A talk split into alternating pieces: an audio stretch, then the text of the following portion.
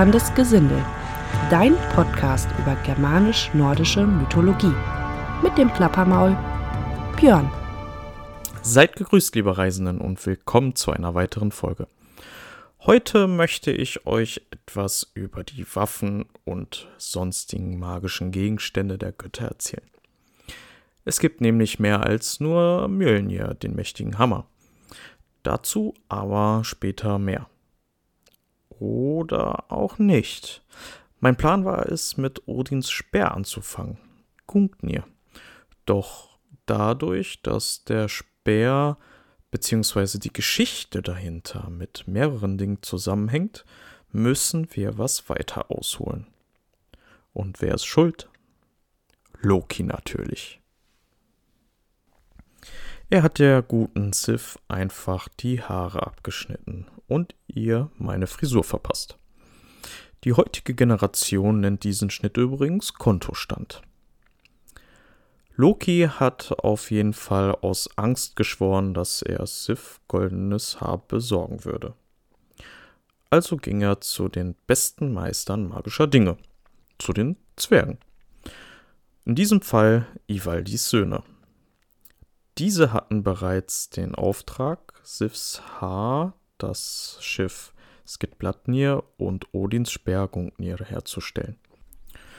So, und Loki ist nicht Loki, wenn da nicht mehr passieren würde. Er wettete mit dem Zwerg Brock, dass sein Bruder Sindri nicht drei gleichwertige Gegenstände schmieden könnte.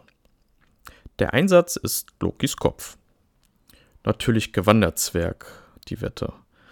Sie fertigten zusätzlich den Ring Draupnir, den Eber Gullinborsti und den Hammer Mjölnir. Doch was sind ihre Eigenschaften? Nun, Odin bekam den Speer und den Ring. Der Speer Gungnir hat die Eigenschaft, sein Ziel niemals zu verfehlen. Er ist übrigens auch der erste Speer, der flog, als der erste Krieg in den neuen Welten ausbrach. Der Ring Draupnir vervielfältigte sich nach jeder neunten Nacht achtmal. So kommt man auch zum ewigen Reichtum. Freyr bekam das Schiff Skidbladnir, welches immer Fahrtwind hat und man kann es wie ein Taschentuch zusammenfalten. Auch den Eber Gullenborsti bekam Freyr. Dessen Borsten leuchten und es soll schneller als jedes Pferd sein. Thors Gemahlin Sif bekam das goldene Haar, welches immer wieder nachwachsen konnte. Und Thor selbst bekam seinen Hammer Mjölnir. Nun, seine Eigenschaften kennen ja die meisten. Unkaputtbar, fliegt und kommt wieder zurück. Ach ja, und er lässt sich schrumpfen. In der Edda steht, dass er so klein wird, dass er zwischen den Brüsten passt. Hm. Tragen wir deshalb heute Thors Hammer zwischen den Brüsten? Wer weiß. Freya hatte übrigens noch ein Schwert, welches von alleine kämpfen konnte und ihn somit quasi unbesiegbar gemacht hat. Das Schwert hat ihm am Ende aber leider nicht mehr viel gebracht. Ich sag nur, wo die Liebe hinfällt. Thor besaß neben seinem Hammer noch einen Gürtel und einen Handschuh.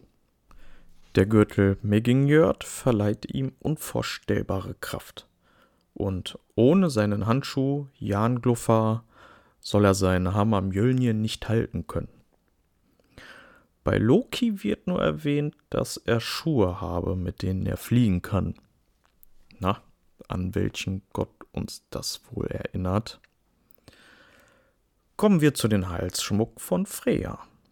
Brisingamen. Die Zwerge Alfrik, Dvalin, Krer und Berlengir haben diese Kette geschmiedet und Freya musste mit jedem Zwerg eine Nacht verbringen, damit sie diese Kette bekam. Ja, ja, Liebesgöttin und so. Auf jeden Fall verstärkt die Kette Freyas Kräfte, beziehungsweise magischen Fähigkeiten. Neben der Kette besitzt sie auch einen Mantel aus Federn. Dieser kann sie in einen Falken verwandeln. Balder besaß das größte Schiff. Ringhorni. Auf diesem wurde er übrigens auch bestattet.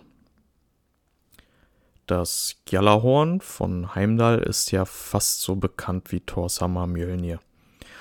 Aber wusstet ihr, dass Heimdall auch ein Schwert namens Hofhund hatte? Viel sind über diese Gegenstände nicht bekannt. Aber glaubt nicht alles, was ihr bei Marvel seht. Weg von den magischen Gegenständen der Götter kommen wir zu noch ein, zwei anderen, die weniger bekannt sind. Zum Beispiel der Ring Antvaranaut. Wer ihn besitzt, kann jeden Reichtum vermehren. Doch leider führt er auch zum Tod. Das Lustige an der Sache ist, dass der Ring und der dazugehörige Schatz von dem bekannten Drachen Fafnir bewacht wird. Ähm, der Ring, den hat übrigens auch Loki besorgt. Doch die Geschichte heben wir uns für wann anders auf. Doch wenn wir schon bei dem Drachen Fafnir sind, machen wir doch weiter mit dem Drachentöter Sigurd oder auch Siegfried weiter. Er besitzt nämlich das Schwert Gram. Odin hatte einst ein Schwert in einen Apfelbaum gesteckt und Sigurds Vater Sigmund hatte es herausgezogen. Doch zu seinem Leid und wie die Götter so sind, hatte Odin keinen Bock mehr auf Sigmund und zerstörte das Schwert. Sigurd schmiedete es dann mit Regens Hilfe erneut und nannte es dann halt Gram. Dann gibt es noch den Fahrer namens Gleipnir. Kennt wahrscheinlich auch so ziemlich jeder. Der Fenriswolf ist mit diesem Faden gefesselt. Auch wieder durch Zwergenhand hergestellt. Das Totenschiff Nagelfahr welches aus dem ungeschnittenen Fingern und Fußnägeln der Toten zusammengebaut wird. Hm. Auf ihn kommen die Feinde in der großen Schlacht Ragnarök. Zu guter Letzt das Schwert Türfingr. Dieses Schwert verfehlt nie sein Ziel, rostet nicht und kann selbst Stein und Metall zerschneiden. Doch das Schwert ist verflucht und bringt sein Träger dreimal großes Übel. Hergestellt wurde es von den Zwergen Dwalin und Durin, die von einem König gefangen genommen wurden. So, und falls euch noch irgendwelche magischen, zauberhaften Dinge, Gegenstände einfallen sollten, schreibt mir das doch gerne. Das können wir bestimmt mit in die nächste Folge einbringen. Ja, heute mal eine Mini-Mini-Folge, aber mir war es wichtig, dieses Thema endlich mal ähm, ja, zu machen, aufzunehmen. Ähm, wurde auch langsam Zeit, steht nämlich schon länger eigentlich oben auf der Liste habe mich halt so ein bisschen gesträubt davor. Ich hoffe trotzdem, dass diese Folge euch gefallen hat. Und sagt damit dann auch, wir hören uns bis zum nächsten Mal. Euer Plappermaul, Björn.